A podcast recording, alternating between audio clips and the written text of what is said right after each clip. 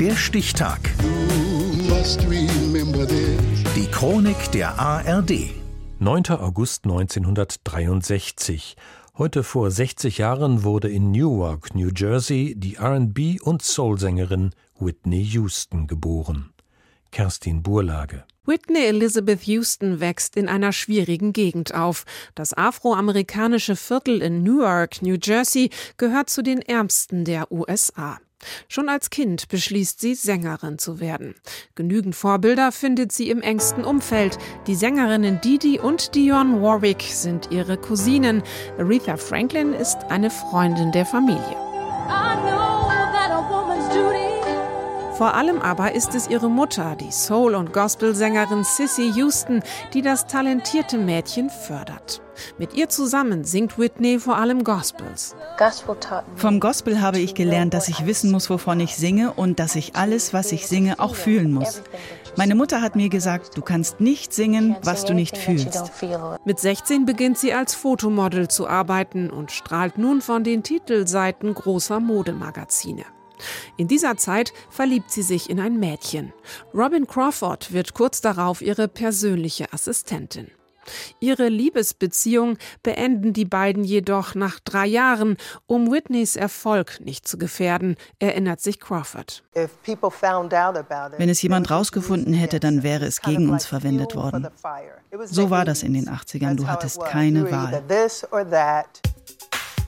Tatsächlich nimmt Whitney Houstons Karriere Fahrt auf, als der legendäre Musikproduzent Clive Davis sie entdeckt und mit der 19-Jährigen einen Plattenvertrag macht.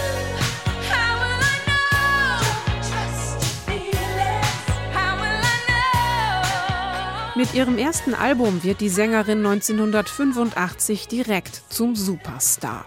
Es ist eins der erfolgreichsten Debüts der Musikgeschichte. Auch ihr zweites Album Whitney ist ein internationaler Erfolg.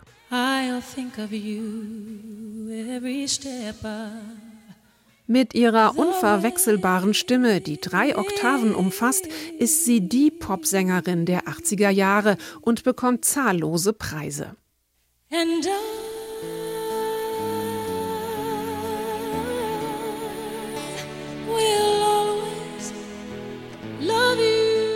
hinter dem Ruhm verbirgt sich ein zunehmend schwieriges Privatleben.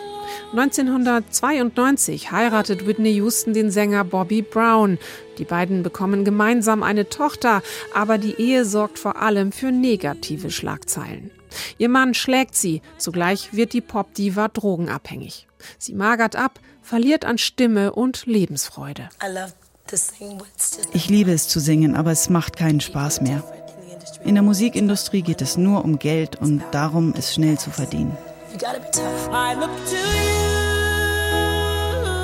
Mehrere Entziehungskuren scheitern. 2007 lässt sich Whitney Houston schließlich von ihrem Mann scheiden und veröffentlicht zwei Jahre später ein neues Album, das viele als Comeback feiern.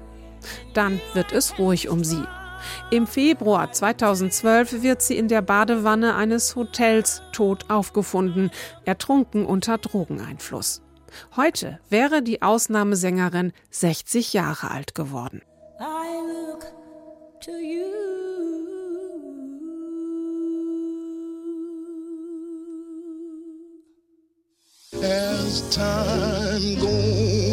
Der Stichtag. Die Chronik von ARD und Deutschlandfunk Kultur.